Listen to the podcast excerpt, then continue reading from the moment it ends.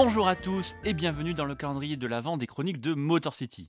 Tous les jours, en attendant Noël, on vous propose un format court en vous conseillant un match des Pistons que vous devez absolument voir. Vous commencez à connaître maintenant le sujet par cœur, mais pour ce calendrier, on a la chance d'avoir chaque jour une personnalité de la sphère NBA en France qui vient nous faire l'honneur de choisir un match et d'en parler avec moi. Et pour ce 23 décembre, quasiment à la fin, je suis très heureux d'accueillir un acteur incontournable du basket en France. Il est co-créateur du média First Team, référence de la NBA qui nous produit tous les jours du contenu de qualité sans se prendre la tête. C'est Thomas Dufan. Comment ça va Thomas? Salut, ça va super. Comment tu vas toi? Bah, Impeccable. Merci à toi d'être là, ça me fait très plaisir. Un plaisir. Et toi Thomas, choisi pour ce calendrier de l'Avent, en grand fan de Kobe Bryant, de nous parler du match 2 des finales NBA 2004, un match qui s'est joué le 8 juin 2004. Alors Thomas, dis-nous pourquoi tu as choisi ce match. Pour beaucoup de raisons. C'est vrai que tu as, tu as cité euh, mon amour pour Kobe, euh, et donc ce match était incontournable euh, face à Détroit, mais c'est surtout pour montrer l'épiphénomène de, de cette finale, cette victoire effectivement des Lakers, puisque les Pistons ont été fantastiques et j'avais envie de revenir sur bah, cette finale et sur cette saison des, Pistons qui, verra Détroit aller chercher un troisième titre on arrive un petit peu en finale, euh, pas, c'est pas immérité du tout, mais quand on arrive en finale, les gens disent euh, est-ce que les Lakers vont, faire un sweep ou est-ce qu'ils vont gentiment laisser un match aux Pistons? Parce qu'il faut le rappeler, c'était les Lakers de l'époque, Kobe Shaq évidemment, mais aussi qui s'étaient renforcés avec euh, Peyton et Malone. Donc la presse, au moins la presse de Los Angeles, s'attendait à une grosse domination des Lakers et ça n'a pas été forcément tout ça. C'est vrai qu'on peut appeler cette finale, alors peut-être jusqu'à 2016 et le Cavs euh, Warriors euh, comme le plus grand upset de l'histoire. Moi, j'ai un souvenir de cette euh, période où effectivement il y avait beaucoup de problèmes au sein des Lakers, on va en reparler, mais j'ai le souvenir que cette équipe doit être et est imbattable en fait. C'est-à-dire que tu viens de le dire, hein, quand tu es rejoint, quand Kobe et Shaq sont rejoints par deux Hall of Famer en puissance, Gary Payton et Karl Malone, pour aller chercher leur bague qui leur manque tant, tu, vois ce 5 majeur. Alors oui, il y a Devin George hein, dans le 5, mais tu as quand même le 5 majeur le plus incroyable de l'histoire et ils sont encore euh, au niveau. Certes, Carmelo est vieux et Gary Payton euh, plutôt sur la fin, mais il n'empêche qu'ils sont encore très performants. Et euh, j'ai un souvenir voilà, où je me dis que Détroit, qui est une équipe sans star, ne peut pas gagner un match face à cette équipe, de, des Lakers. il y avait toute une aura en fait autour des Lakers et en fait bah Détroit va complètement démonter les Lakers par rapport à, beaucoup de choses. Et euh, lorsqu'on pense à cette équipe, de toute manière, on pense toujours bah, à la défense, euh, au rythme euh, imposé aussi, puisque le basket a énormément, énormément changé en 16 ans, avec bah, beaucoup plus de demi-terrain, encore plus d'isolation qu'aujourd'hui. Et c'est vrai que cette équipe de Détroit était l'équipe parfaite, en fait, j'ai envie de te dire, pour battre cette équipe des Lakers. Ouais, j'en ai j'en avais parlé, avec Shai récemment. On se demandait si si, les Nets avaient battu les Pistons en 2004, est-ce qu'ils auraient eu une chance contre les Lakers? les Lakers qu'on connaît, qui ont eu tous ces problèmes de dysfonctionnement et même lui me disait qu'en fait, peut-être que même là, les Lakers sont encore sortis, c'était vraiment les Pistons qui étaient l'équipe, collective, rugueuse, défensive, qui était à même, de gêner vraiment les Lakers de Kobe, Shaq, Peyton, Malone etc. Et effectivement, ils l'ont prouvé dès le match 1, donc juste avant ce fameux match 2 dont on va parler. Le match 1 à Los Angeles, remporté par les Pistons, avec des Lakers limités à 75 points. Tu avais raison de dire que c'était une NBA qui n'avait rien à voir avec celle d'aujourd'hui. Ouais, c'est fou, 75 euh, points marqués. Aujourd'hui, ça me paraît complètement délirant. En vrai, 75 euh, points, c'est un score de fin de troisième quart-temps dans un match euh, presque normal en NBA aujourd'hui. Donc, imaginez que Kobe, Shaq, Malone et Gary Payton soient limités à 75 points, ça montre la performance et la concentration des Pistons. Dans ce match-là, euh, Shaq et Kobe marqueront 59 points dès 75 points des Lakers. Donc c'était vraiment euh, le one-two punch qu'on a toujours connu finalement. Et Gary Payton était un peu à faire valoir. Euh, même d'ailleurs dans le match 2, on va en reparler, mais c'est pas lui qui finit le match. Et Karl Malone est joué blessé dans cette année vraiment bizarre pour les Lakers euh, bah, Karl Malone euh, a été souvent blessé, donc ça a joué forcément dans cette finale-là. Ce qui est important de dire aussi, c'est que les Lakers, mine de rien, arrivent en confiance en finale, puisque euh, tu tapes euh, les Rockets au premier tour, tu tapes les Spurs au deuxième tour avec le fameux tir de Derek Fisher à moins d'une seconde de temps de jeu à la fin, et tu battras les, les Wolves de KG en finale de conférence. Donc ils ont quand même ce côté rouleau compresseur, de toute manière, avec le plein de confiance. De l'autre côté, je trouve que c'est intéressant de voir qu'encore une fois, des moves de dernière minute, ou en tout cas de très récents, peuvent te faire gagner un titre. On se rappelle que Détroit euh, a Rick Carlisle en coach jusqu'à l'été 2003, où il, il a été élu euh, coach de l'année. Puis tu as Larry Brown qui arrive, donc Larry Brown qu'on ne présente plus, hein, qui avait fait une finale avec Philadelphie contre les Lakers en 2001 et qui arrive pour apporter son expérience. Puis le plus gros move de la saison, c'est l'arrivée de Rachid Wallace. Tu vois, quand tu disais est-ce que les Nets avaient une chance, honnêtement, je pense pas. Parce que les Pistons avaient deux trucs. La première chose, c'était évidemment la défense. Donc Ben Wallace est défenseur de l'année, il en gagnera 4 dans un style illimitable. Hein. On rappelle qu'il est tout petit hein, pour un pivot, mais les qualités athlétiques du gars sont complètement folles. Et Rachid Wallace arrivera avec sa taille, avec sa hargne aussi, sa science défensive, mais il apportera surtout autre chose, c'est un point d'ancrage à l'intérieur. Ce qu'il manque en fait à Détroit pour passer un cap, et ce qui manque complètement honnête, par exemple, parce que Kenan Martin est un athlète, mais c'est pas un gars qui tu donne la balle en bas pour qu'il marque des paniers. Donc, en fait, Rachid Wallace, qui arrive après un match à Atlanta, là, dont on a totalement oublié, il marquera 20 points, et arrivera pendant, juste avant la trade deadline. Et c'est ça, en fait, qui va faire basculer les Pistons d'une équipe de très haut niveau, puisqu'ils ont le deuxième meilleur bilan de la conférence Est, à cette équipe qui peut battre les Lakers. Et le but à l'époque, c'était de battre les Lakers. Donc, donc j'aime bien, ce, tu sais, ce côté, ça me fait penser aux Raptors hein, il y a, de 2019, où tu changes de coach, tu changes des joueurs dans l'effectif qui te permettent d'aller chercher un titre.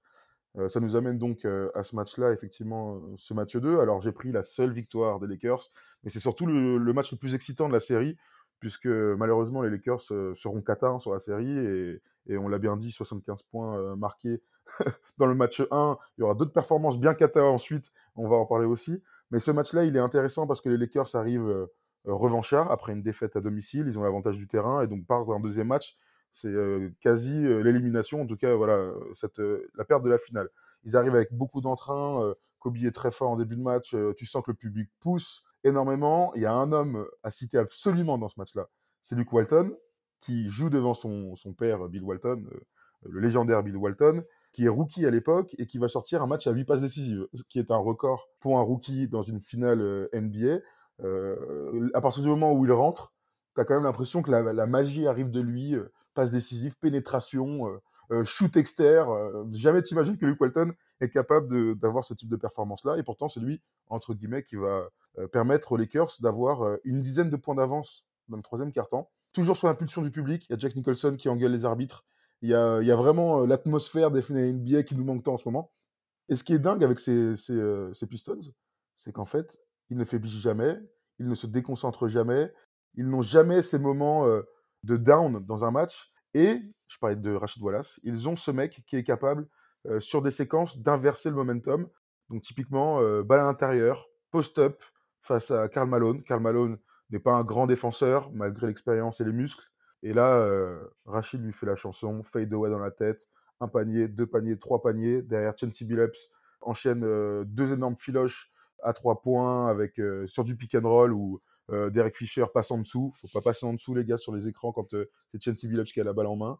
Et en fait, les, Pistons reviennent dans le match. Mais tu sais, comme si c'était normal. T'as même pas eu le temps de, commencer à, entrevoir une victoire pour les Lakers, que les Pistons sont déjà là, à égalité, à avoir même passé devant. Puisqu'on se rappelle que dans la fin du match, bah, les Pistons passent devant. Je me rappelle même d'avoir qu'ils ont 6 points d'avance à moins d'une minute de la fin. Et quand tu es à l'extérieur, que tu as été mené de 10 points, que tu as 6 points d'avance dans le money time, en général, en général, tu gagnes. En général, tu, en gagnes. Général, tu gagnes. Mais bon, en face, il y a du talent, j'ai envie de te dire. j'ai envie de te dire qu'il y a du talent. Et, euh, et euh, les Lakers se, remettront donc au grand talent de l'équipe. Chaque euh, inscrira un, un end one, trois points d'écart. Les Pistons ne marqueront pas. Et on arrive à la plus belle action de la finale, mais qui devient totalement anecdotique au vu du résultat. C'est que les Lakers ont donc trois points de retard. balle à Kobe après un système, alors qu'il reste une dizaine de secondes dans cette fin de match. Kobe se retrouve face à Rip Hamilton. Rip Hamilton, qui je trouve est un, défenseur sous-estimé. Très bon intercepteur, évidemment. Physique un peu plus frêle que par exemple bah, Kobe ou autres, les autres meneurs de, les autres arrières de l'époque. Mais un gars volontaire et un gars très intelligent.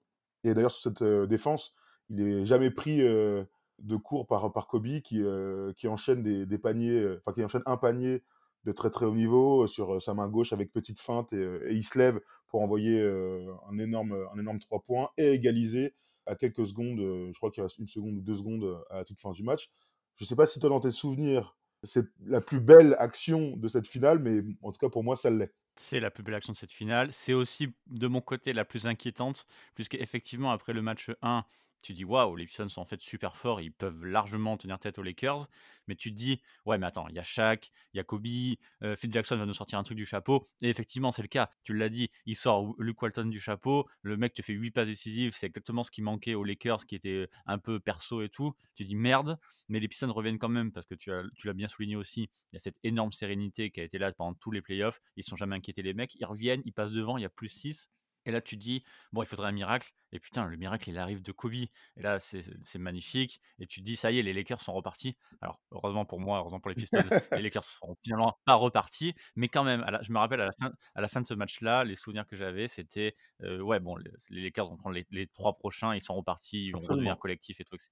Ouais, magie de Kobe Bryant, le temps d'un match. Absolument. Et puis, euh, dans ces playoffs euh, contre les Spurs, ils perdent 0-2 et ils gagnent 4 matchs d'affilée.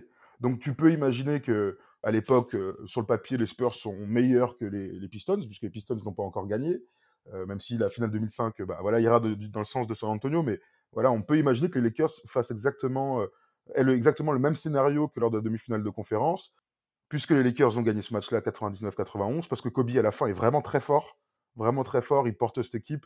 Mais bon, ça ne se confirme pas, puisque au match d'après, les Lakers ont la bonne idée d'inscrire 68 points 68 Tu te rends compte?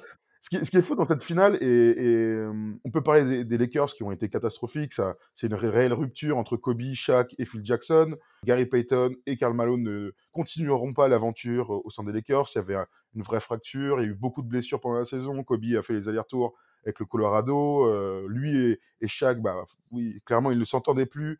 Et on voit Kobe parfois préférer prendre des tirs contre deux défenseurs plutôt que faire une passe à Shaquille O'Neal. Écoute, hein, c'est un, concept comme un autre. Euh, c'est l'année de la rupture, mais c'est l'année euh, où les Pistons n'ont pas profité de ça. Je trouve qu'ils sont allés chercher cette victoire. Tu vois, typiquement, euh, je parlais des Raptors tout à l'heure, ils ont profité, sans leur faire offense, des blessures des Warriors. Alors que là, les Pistons, ils gagnent, ils le doivent à personne. Si en face, eh ben, il y a des problèmes, c'est pas leur problème. Du coup, s'il y a des inimitiés, c'est pas leur problème. Eux, ils viennent faire leur match et ils sont hyper consistants. Les, scores marqués par les Lakers sur la, sur la finale, c'est complètement fou. 75 au premier match, 99 après prolongation au match 2, 68 au match 3, 80 au match 4 et 87 au match 5 dans un score d'attaque. 100 hein. à 87. C'est fantastique. Bravo, bravo à Détroit. Mais, euh, mais voilà, c'est la victoire d'un collectif, c'est la victoire aussi d'une euh, certaine idée du basket, donc la défense, euh, le jeu en mouvement pour Rip Hamilton, l'avènement aussi d'un grand coach comme Larry Brown face aux individualités. Et c'est des histoires qu'on aime bien, on va pas se mentir. Ça fait plaisir, c'est un titre qui est très très différent, notamment dans ces, dans ces années 2000 et ce qu'il qui va avoir après. Tu l'as dit aussi, les Pistons ont jamais, euh, on leur a jamais rien donné, ils sont tout allés chercher. Il y a cette phrase de Rip Hamilton euh, à la fin de ce match 2 justement, qui est perdu. Donc euh, nous, dans nos têtes de, de, fans, c'est genre, oh là là, les Lakers vont revenir. Et Rip Hamilton, le truc qu'il dit à son coach, c'est, c'est bon, on prend l'avion, on reviendra plus ici, on va gagner les trois prochains matchs à Détroit, sera terminé. Voilà. Tu vois la confiance des mecs là, pourtant qui viennent, de se prendre un 3 points de Kobe pour forcer la prolongation et faire une prolongation détestable. Ils pourraient se dire oulala, c'est Kobe, Shaq, Peyton, Malone. Non, non, non, les mecs sont dit on retourne à Détroit, on gagne nos, trois prochains matchs à Détroit parce que c'était le format 2-3-2 à l'époque et on reviendra plus jamais ici, on va être champion. C'est incroyable de dire ça. C'est incroyable, mais parce qu'il y avait aussi une aura au Palace. Je me souviens bien de cette époque où, tu sais, après chaque victoire de playoff, tu mettais une grosse croix sur un, sur un chiffre, tu vois, donc tu avais, gagné 16 matchs, hein, évidemment, pour être. Peut-être 15 matchs, je sais pas si c'était encore. Non, 16 matchs encore Je sais plus si le premier tour, je crois que c'était 16.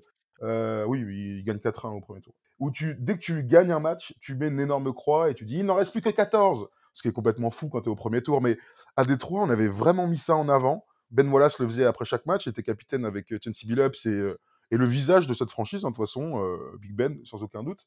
Et moi, j'ai toujours eu l'impression que ça allait leur porter la poisse.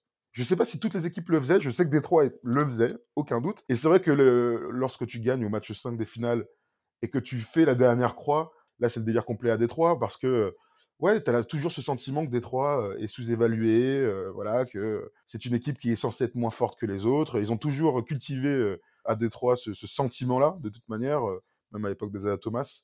Donc, pour gagner, il faut que ce soit dur. Si c'est pas dur, c'est pas normal. Donc, euh, je comprends la phrase de Rip Hamilton parce que la réalité, c'est qu'ils étaient euh, imprenables chez eux, finalement. Leur confiance, le public. Euh, il y avait un truc, quoi, avec même le speaker. Le Detroit Basketball, il, il est resté, hein, honnêtement, comme un, des, des, éléments très forts de, de, la franchise des Pistons.